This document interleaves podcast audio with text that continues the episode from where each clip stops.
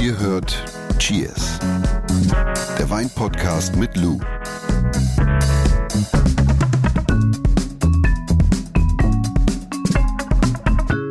La la la la la la la. Was hast du denn für ein Buch mitgebracht? Das ist ein Buch, was ich oft gerne dabei habe, weil es sehr viel Kartenmaterial beinhaltet. Und wenn ich über Lagen spreche, Ah. dann kann man das, ich weiß nicht, ich glaube, wenn man das selber sieht, dann kann man das wahrscheinlich auch anders erklären oder beziehungsweise nochmal anders rüberbringen, als wenn ich jetzt versuche, mir in meinem Kopf diese Karte zu malen. Wir wollen keine Werbung machen, da heißt aber Sales and Service for the Wine Professional, the Edition. Gibt ganz viele andere Bücher Mhm. Das auch. ist from the Court of Master Sommeliers und das ist, das ist, also da ist, ist eigentlich auch tatsächlich so ein bisschen auf das Thema heute, aber es, es gibt so viele Weinbücher und, und alle Weinbücher, klar, es, es handelt um Wein, aber das ist jetzt zum Beispiel nochmal für eine ganz andere Berufsgruppe ähm, im Weinbusiness, als so. wie wenn du jetzt, keine Ahnung, weiß ich nicht, deinen Weinakademiker machst. Also das ist schon nochmal eine andere Nummer dann. Ist gut illustriert auf jeden Fall. Und das, Also- das finde ich immer toll. Ich mag, ich mag das sehr. Ja, ich finde das immer sehr hilfreich. Hat mir auch im Studium immer sehr gut geholfen, wenn ich mir Sachen angefangen habe zu visualisieren. gelockert werden. Richtig. Ja. Äh, zum Thema, hast ja gesagt, heute was schön Praktisches, meine Mhm. Lieben. Wie verkostet man Wein? Das erklärt uns Lur heute als einzigartiger Weinexperte. Und ich stelle die dummen Fragen, Jonas. Und jetzt gibst du uns mal bitte Ein bisschen Ja, Vino. bitte. Ein bisschen Vino. Der Wein der Woche. Schenk ein. Bitteschön. So. Wir haben einen 2021er Chablis im Glas. Ähm, Chablis ist, was ist das, Jonas? Eine Region oder Ja. äh, Anbaugebiet. Genau, so ein Herkunftsgebiet, beziehungsweise ein Weinanbaugebiet im Burgund. Und es ist wahrscheinlich immer eine Rebsorte, die dann quasi hinter dem Chablis steckt oder im Chablis Richtig. Also angebaut. Burgund ist so gesehen das französische Weinanbaugebiet und dann haben wir die Herkunft Chablis, ähm, beziehungsweise die Appellation Chablis. Und hinter Chablis versteckt sich die weiße Rebsorte Chardonnay. Chardonnay. Und das Chablis, beziehungsweise die äh, Qualitätspyramide, wenn man so will, wird folgendermaßen eingeteilt. Unten steht der Petit Chablis, gefolgt vom Chablis, was wir jetzt im Glas haben. Danach kommt der Chablis Premier Cru und an der Spitze steht der Chablis Grand Cru. Die Ergebnisse eines Chablis stehen und fallen mit der Lage, aber insbesondere natürlich auch durch den jeweiligen Winzer beziehungsweise die Winzerin. Und vom Aroma und Geschmack ist schon so zitruslastig. Mhm. Ja, charakteristisch für Chablis, das ist äh, vollkommen korrekt, ist, mm, ist eine, eine zitrische Note, also es ist ein sehr säurebetonter Weißwein. Und Holz, also natürlich Ausnahmen bestätigen die Regel, aber im Chablis wird selten Holz zur Aromatisierung eingesetzt. Ähm, Wenn dann gebraucht, was uns wiederum dann auch Rückschlüsse auf die, die Stilistik eines Chablis ziehen lässt. Also hier jetzt nochmal auch nochmal vielleicht äh, Hinweis auf die Folge über Kleinholzausbau beziehungsweise Barrique, wer da jetzt nochmal dich da nochmal reinhören, fuchsen will. Widmen wir uns heute dem Thema, wie verkostet man denn eigentlich Wein richtig? Und deswegen zum Start, was mache ich als erstes, Lou, wenn ich Wein verkosten möchte? Also in der Regel geht es natürlich bei der Verkostung von Wein immer um drei Punkte. Einmal, wie sieht der Wein aus? Sag jetzt mal salopp ausgedrückt, wonach riecht der Wein? Ja. Und wie schmeckt der Wein? Beziehungsweise, was ist dann der Gesamteindruck? Das ist die Sensorik. Ja, das sind so die drei Dinge, wo ich bei der Verkostung nachgehe. Das ist so wie so ein Fahrplan, kann man sich vorstellen. In der Reihenfolge auch? Also, Also- riechen, äh, beziehungsweise aussehen. Also gucken. Riechen, optischer Eindruck, Ja. riechen und dann halt eben schmecken und daraus dann halt eben einen, ja, einen Gesamteindruck ziehen, sage ich jetzt mal. Ist fast, glaube ich, obligatorisch, dass wir sagen, wir brauchen ein Weinglas. Also wir probieren Wein wär nicht aus der Flasche. Wir Guck brauchen mal, das wäre doch nicht schlecht. Also ja, wir brauchen in erster Linie natürlich ein äh, so, Weinglas. da ist es. Bei Verkostungen habe ich schon zigtausendmal angesprochen, arbeite ich sehr gerne mit einem standardisierten Glas, in dem Fall, so wie wir jetzt haben, so ein Universalglas. Also ja. durchaus auch eine durchaus breite Öffnung, ne? Keine Flöte, ne? Mm, Keine Flöte, äh, also es sollte, der Bauch sollte so ein bisschen, mm, ich sag jetzt mal, also das Glas sollte tulpenförmig geformt sein. Also äh, der Bauch ein bisschen breiter und dann zur Nase hin verjüngend. Aber Prinzip Gleichberechtigung, man nimmt dann für all die Weine, die man verkostet, eigentlich Ja, ein Das gleiche Glas. Glas. Ein, genau, das gleiche Glas. Das ist immer wieder so Gegenstand der Diskussion, wenn mir dann auch so Leute schreiben, ah ja, aber das kann es ja jetzt nicht bringen, weil der Wein benötigt ja viel mehr, mh, viel mehr Spielraum und braucht einfach ein großes Glas. Ja, das mag ja sein, aber wenn ich wirklich in einer Fachverkostung bin, dann verkoste ich jeden Wein aus einem standardisierten Glas und mache da keine vor, weil sonst würde ich ja irgendwas bevorteilen und benachteiligen. Ne? Weil ich weiß ja vorher nicht, wie der Wein sich repräsentiert. Wie viel schenkt man denn beim Probieren ähm, beim, bei der Verkostung ein? Also, wenn wir jetzt wirklich, ich schenke dir das mal ein, wenn wir jetzt bei der, wirklich so bei der Weinmesse oder sowas wären, dann wäre das so der Probierschluck. Okay. Wie viel ist das? Daumenbreit? Ja, also. Daumenbreit? Mein, mein Daumen ist noch ein bisschen größer. Oder wenn wir wirklich in der Verkostung sitzen, dann ist das eigentlich die Menge, die wir eingeschenkt Okay. bekommen.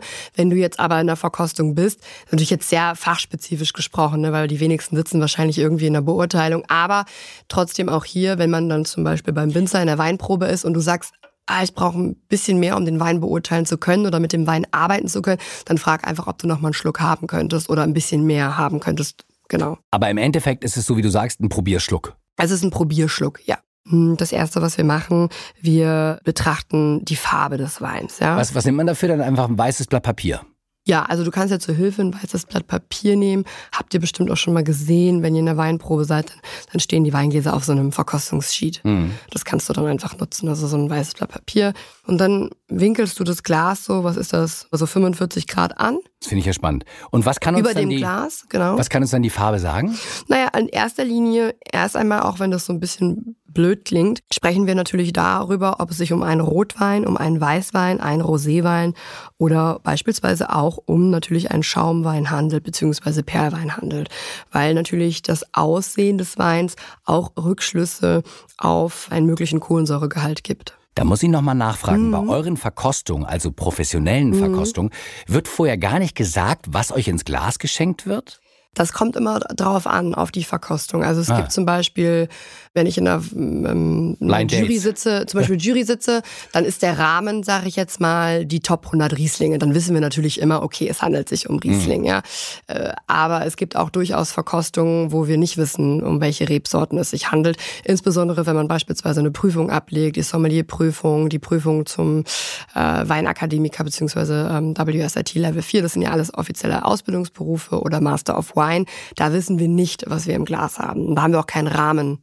In dem Sinne, Fortified haben wir vielleicht, also gesprittete Weine, ja, oder vielleicht Schaumweine der Welt, wo wir dann, aber grundsätzlich wissen wir erstmal nicht, um was es sich handelt. Deswegen auch Kohlensäuregehalte Ich wollte gerade sagen, aber Schaumwein ist ja dann einfach, das hört man ja auch, wenn man nicht äh, Stimmt.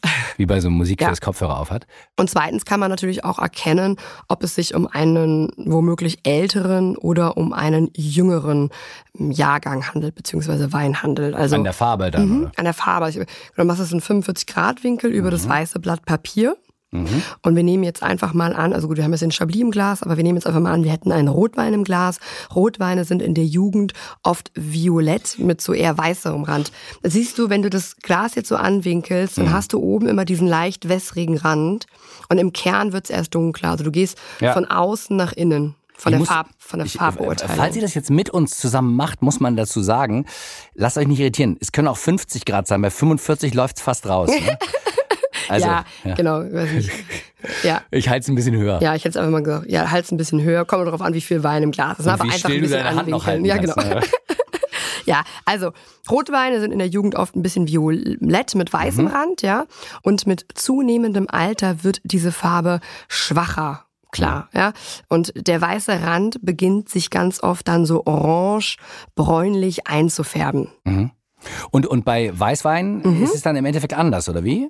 Also. Ja, andersrum, werden die dann dunkler? Könnte, oder? genau, könnte man schon vermuten. Also bei jungen Weißwein ist es so, dass die Farbe sehr, sei ja wässrig ist sehr hart gesprochen, das kommt natürlich auch immer auf die Das klingt so Rebsorte negativ, an. ne? Ja, aber so sehr hell ist die Farbe, also wässrig bis hell. Mhm. Und mit zunehmendem Alter gewinnt dann Weißwein im Gegensatz zu Rotwein an Farbe und oft auch ähnlich wie bei Rotwein mit so bräunlichen Reflexen. Mhm. Na, also höre ich ganz oft, ja, ist das jetzt ein Charakter, eine Charakteristik für eine, für eine gute Qualität? Wenn man zum Beispiel so einen holzgelutschten Chardonnay im Glas hat, dann sind die ja sowieso schon sehr gülden. Aber das hat jetzt erstmal nichts, also Das heißt, wenn Weißwein schon fast gelb aussieht, muss das nicht unbedingt heißen, dass er, dass er schlecht ist oder billig Nein, nein, nein, ist nein, nein, irgend genau. Also da sollte man dann wirklich den exakten Farbverlauf im Glas beobachten. Aber das sieht man ganz gut. Wie gesagt, so junge Weißweine, weißer Rand und relativ klar auch dann zur, zur Glasmitte hin. Und je älter der Weißwein ist, desto eher kriegen wir halt diese bräunlichen, orangen Mhm. Reflexe. Also das sieht man eigentlich ganz gut. Ja. Und, und was beobachtet man dann noch, wenn man das, sich das so anguckt? Ja, weitere Beobachtungen können natürlich Trübungen sein, vorhandenes Depot oder auch Tränen, die Was sind denn Tränen? Tränen, ach Gott, äh, Also, Gastronomie, meinst äh, Gastronomie-Trauma, hätte ich beinahe schon gesagt. Kennst du das nicht, wenn Leute dann da so am Tisch sitzen und sagen, ah, der Wein hat aber tolle Kirchenfenster, oder ganz tolle Tränen, das muss aber ein Wein von hervorragender Qualität sein, ja. Ist das sowas Öliges dann? Also was so so was Öliges, das sind diese, wenn du den so beim Wein Rot, ich schwenkst. kenne das beim Rotwein, kenne ich das tatsächlich, oder? Ja, hast auch viel bei gespritteten Wein. Okay. Es geht um Glycerin. Mhm. Und es kann Aufschluss einfach über den Alkohol- und Zuckergehalt eines Weins geben. Es hat aber überhaupt gar nichts mit der Qualität zu tun. Also das heißt, wenn ich jetzt sehe an meinem Weinglas, dass da Tränen runterlaufen, kann das ein Indiz dafür sein, dass wir einfach einen höheren Alkohol- und oder Zuckergehalt haben, wie es beispielsweise bei gespritteten Weinen sein kann und bei Süßwein der Fall wäre. Ja. Wir sind ja immer noch bei Seen. Mhm. Ist das was, was vielleicht manchmal zu kurz kommt aus deiner Sicht? Ja, also ich finde schon, dass die Farbe uns sehr viel über die Rebsorte, Mhm. gegebenenfalls Stilistik verraten kann. Und ich glaube schon, dass es ein Punkt ist, der oft vernachlässigt wird. Und es wird immer sofort direkt so richtig ähm, brutal reingerochen. Ich ertappe mich dabei selber auch ganz oft, weil ich manchmal dann nicht die Geduld habe, aber nur wenn ich jetzt nicht in Fachverkostung bin. Aber normalerweise müsste man eigentlich, wenn man sagt, okay, ich möchte jetzt ernsthaft auch Privatwein verkosten, sollte man sich eigentlich wirklich so einen Moment nehmen und einfach mal die Farbe auf sich wirken lassen. Das nächste ist dann Schwenken, oder? Und riechen, oder wie? Also das erste, was wir machen, ist einmal riechen. Einfach mal nur reinriechen. Kann man auch mal gerne, das wird jetzt, das wird jetzt richtig, wird so richtig freaky. Man kann auch gerne mal die Augen zumachen, weil es erfordert schon einfach auch eine gewisse Konzentration. Ich finde das gar nicht so freaky. Ich finde es vor allen Dingen spannend, erstmal so am Glasrand zu riechen und so ein bisschen weiter entfernt Mhm, zu riechen und dann erst diese bekannte sprichwörtliche Nase zu nehmen. Genau. Ja. So. Und dann kommt das Schwenken. Jetzt schwenken wir. Gibt's da, ach so übrigens, das haben wir schon mal in anderen Podcast-Folgen erwähnt. Nehmt das Glas nicht am Bauch, hast du ja schon öfter gesagt, sondern nehmt den Stiel. So, nehmt den Stiel. Und ist es da wichtig, wie, mit wie viel Umdrehung man schwenkt? Also Du lachst jetzt, aber je nach Wein und ja, es ist tatsächlich eine, eine sehr berechtigte Frage, weil äh, je nach Wein und Weinart kann es mitunter etwas dauern, bis sich der Wein öffnet, ja, also die Aromen erkenntlich werden. Das ist zum Beispiel jetzt so gibt Weine, die, die wurden halt bestimmt ausgebaut, ohne da jetzt so krass in die Thematik einzusteigen. Die, die kommen irgendwie nicht so, die Aromen kommen irgendwie nicht so raus. Die sind wie so ein bisschen wie maskiert. Und es gibt so ein paar Kollegen von mir, die fangen dann wirklich an zu shakern. Ne? Also das ist wirklich richtig wild. Die machen dann wirklich so hier, den hier, ja. Und ich denke mir so, Gott, Ja, und damit roten Willen. vor allem. Ich hätte immer Angst, dass es raus. Ja, ja, genau. Also die, die ne? geben richtig Gas da dann im Glas und schwenken das richtig wild durch. Hat aber tatsächlich den Vorteil, dass sich der Wein ein bisschen schneller öffnet. Also ich müsste, es ist so ein bisschen wie grob, grob karaffieren im Glas. Und ja, und jetzt geht's eigentlich so ein bisschen in die Beschreibung. Ne? Also wir können jetzt mit dem, mit dem Wein arbeiten. Wir haben diesen ersten Eindruck ungeschwenkt, sage ich jetzt mal, und einmal geschwenkt. Und jetzt äh, können wir auch während dessen wir die Aromen versuchen zu analysieren, auch so ein bisschen gucken, ob der Wein sich auch noch entwickelt. Haben wir auch ganz oft. Ne? Du hast in fünf Minuten ein Glas und denkst so, boah krass, der hat sich jetzt irgendwie nochmal um 180 Grad gewandelt einfach.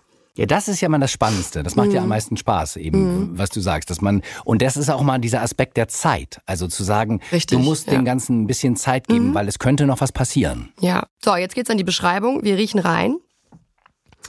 Und hier kommt es immer so ein bisschen drauf an, auf mit welchem Verkostungsschema ich, ich verkoste. Ne? Gibt's verschiedene, oder? Ja, weil jeder, weil jede Ausbildungsinstitution oder jeder Ausbildungsberuf, ob es jetzt Sommelier, WSRT eben schon mal Mhm. kurz angesprochen, die verfolgen alle ein anderes Verkostungsschema. Die haben, oder beziehungsweise die arbeiten mit einem anderen Verkostungsschema. So, grundsätzlich ist es aber natürlich so, dass wenn wir jetzt wirklich privat verkosten, riechen wir natürlich erstmal rein und schauen, ob der Wein soweit in Ordnung ist. Das wäre so für mich das Erste. Also, Achso, aber keine Fehler hat sozusagen. mhm, ob er fehlerfrei ist. So erstmal gucken, ob der Wein soweit in Ordnung ist. Fehler sind ja auch immer, ob das jetzt ein Fehler ist oder nicht, klar bei Kork eindeutige Sache, aber es gibt auch andere aromatische Ausprägungen, die von den einen als Fehler eingestuft wird, mhm. von anderen nicht. Das sind auf jeden Fall Eindrücke, die man notieren kann, ohne das jetzt zu bewerten, sage ja. ich jetzt mal. Und äh, dann gehen wir natürlich so ein bisschen in die Aromatik rein, ja. Also was riechen wir hier eigentlich? Was ist eigentlich so, was macht diesen Wein aus, den wir gerade im Glas haben?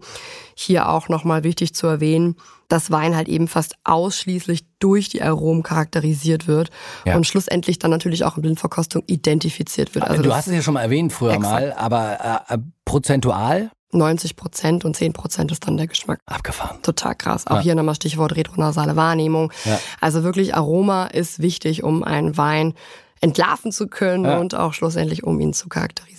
Und was kann man über das Aroma dann herausfinden? Also Aufschluss auf die Rebsorte gibt es dann, oder? Ja, also kann Aufschluss äh, einmal Aufschluss auf die Rebsorte, die Herkunft mhm. oder in anderer Reihenfolge vielleicht auch so. Die Rebsorte, die Machart, dann auf Aufschluss auf die Herkunft und natürlich auch über ähm, den den Entwicklungsstadium vom Wein, den Entwicklungsstadium vom Wein, der, den Entwicklungsstadium vom Wein. Das Entwicklungsstadium. Das Entwicklungsstadium vom Wein. Ja. Gibt es eigentlich eine Etikette beim Wein, Vokabular, also wie man sich dann ausdrückt oder das ist, kann man kann lernen. Man das kann okay. man lernen, ja. Also da muss man sich einfach mal ein vernünftiges Weinbuch kaufen und also Weinsprache, Weinvokabular, was sowohl in englischer Sprache weltweit verständlich ist als auch in deutscher.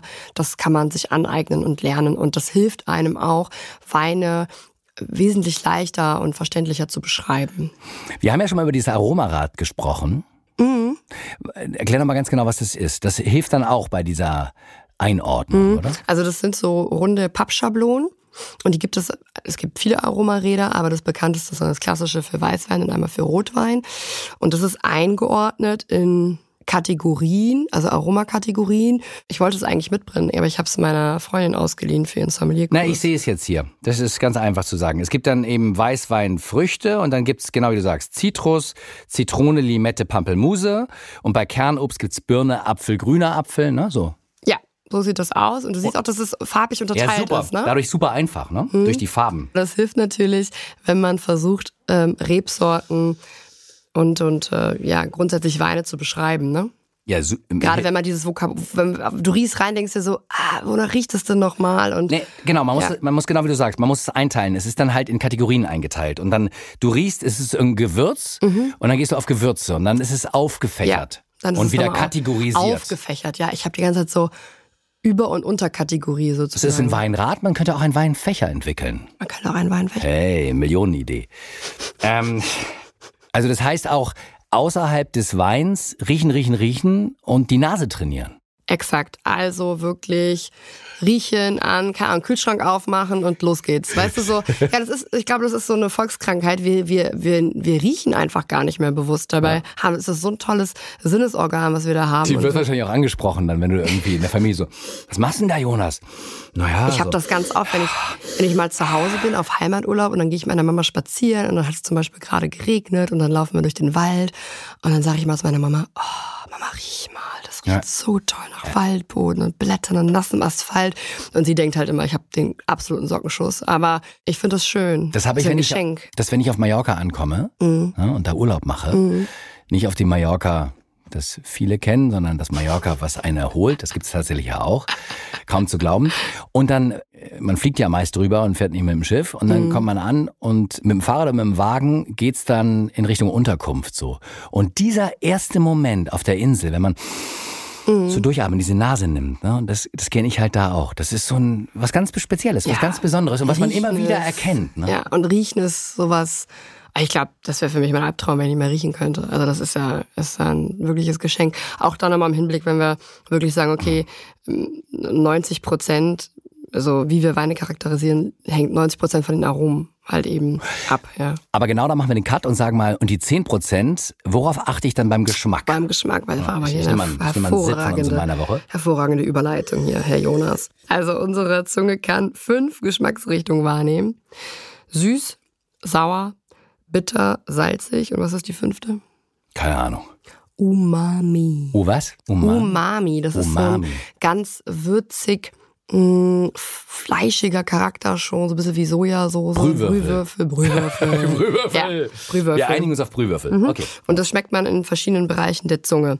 So, was wir aber auch bewerten, ist Tannin. Darüber haben wir schon mal in einer separaten Folge drüber gesprochen. Folge 6 für die Streber. Richtig, Tannin können wir wiederum halt eben nicht schmecken, sondern ist ein Gefühl, also eine haptische Wahrnehmung. Mhm. Stichwort trigeminaler Sinnesreiz. Aber ein wunderschönes Gefühl, muss ich euch sagen. Ein wunderschönes Gefühl. Das heißt, das ist auch etwas, was wir bewerten bzw. mit in den Kontext nehmen.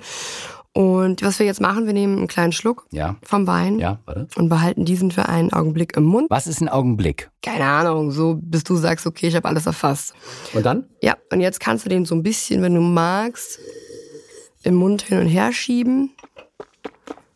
Ja, du bist schon genau jetzt genau jetzt kannst du auch so ein bisschen, wenn du möchtest, so ein bisschen Luft dazu nehmen. Und hier eine ganz große Bitte: Es gibt wirklich nichts. Danke. Es gibt nichts Schlimmeres als lautes und übertriebenes Schlürfen. Die meisten, insbesondere Menschen, die gerade anfangen, sich mit Wein zu beschäftigen, aber auch Menschen, die an, ich sage immer so schön, an chronischer Profilierung Ja, leiden, übertreiben mit dem Schlürfen einfach echt maßlos. Also, Guck mal hier, ich probiere gerade Wein. ja, das hat für mich auch einfach die gleiche Qualität wie Schmatzen oder mit offenem Mund kauen. Es geht einfach gar nicht. Man macht es nicht. Also leise, das kann man wirklich ganz dezent machen. Ganz leise. Also einfach nur ein bisschen Luft dazu, ne? So, und jetzt hast du den Luft, hast du Luft dazu. Was war dein Eindruck? So, jetzt hier. Jetzt im Mund. Was, was passiert da? Jetzt fangen wir an zu arbeiten. So, wie ist der Wein? Ist, ist der Wein trocken? Sie fordern mich Halb trocken oder lieblich? Okay, mach nochmal, warte mal, da habe ich jetzt nicht aufgepasst. Mhm. Mhm. Aber dann auch der Moment, wenn es rausgeht, ne? Also wenn er so noch Mhm. Ja, was, was hast du jetzt im Mund? an der Schleimhaut hängt. Der Ne? Wein ist trocken ausgebaut. Absolut. Wir haben einen trockenen Wein. Das ist ein trockener Wein. Was, was ist hier los mit der Säure? Die mussiert ein bisschen. Mussiert ein bisschen, okay, kann man sich notieren. Dann würde ich jetzt sagen, die ist mittel- bis kräftig ausgeprägt, Hm. die Säurestruktur. Wir haben keinen Gerbstoff, können wir auch bei Weißwein haben. Ist kein merkliches Gerbstoff, würde ich jetzt sagen. Ja. Dann, wie lange ist der, Wa- was passiert mit dem Wein? Wie lange ist der noch präsent? Ist der schnell weg? Oder was haben wir für ein Aftertaste? Was, was Viel Frucht. Wir haben viel Frucht. Und wahrscheinlich auch, wie viel Alkohol man schmeckt, oder? Richtig, ja. Was passiert hier mit dem Alkohol? Hm, Ist das ein alkoholischer Wein oder Is it auch- too much? Is it too much? Is it too less? Ja, was, what, what's happening here? Ja, so, dass man das einfach, diese ganzen Komponenten versucht in einen Kontext zu bringen. Ja. Also auch äh, nochmal kurz auf die Tannine, wenn wir jetzt einen Rotwein haben, ja, sind das ruppige Tannine, sind das reife Tannine, sind die Boah. stark austrocknend. Ja, also dass man einfach so ein bisschen versucht darüber nachzudenken und schlussendlich auch einen Gesamteindruck.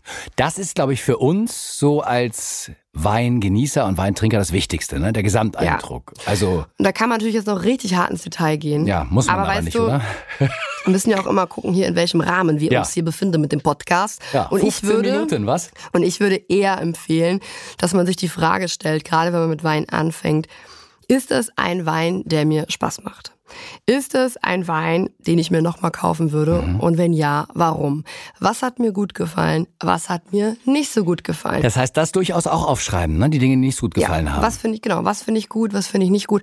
Weil das ist schlussendlich das, was mich gerade so beim Anfang, wenn ich mich anfange mit Wein zu beschäftigen, weiterbringt.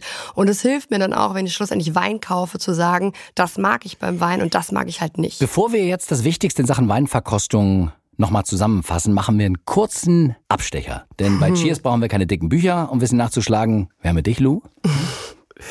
Heute der Blick ins Wein-ABC auf den Buchstaben W.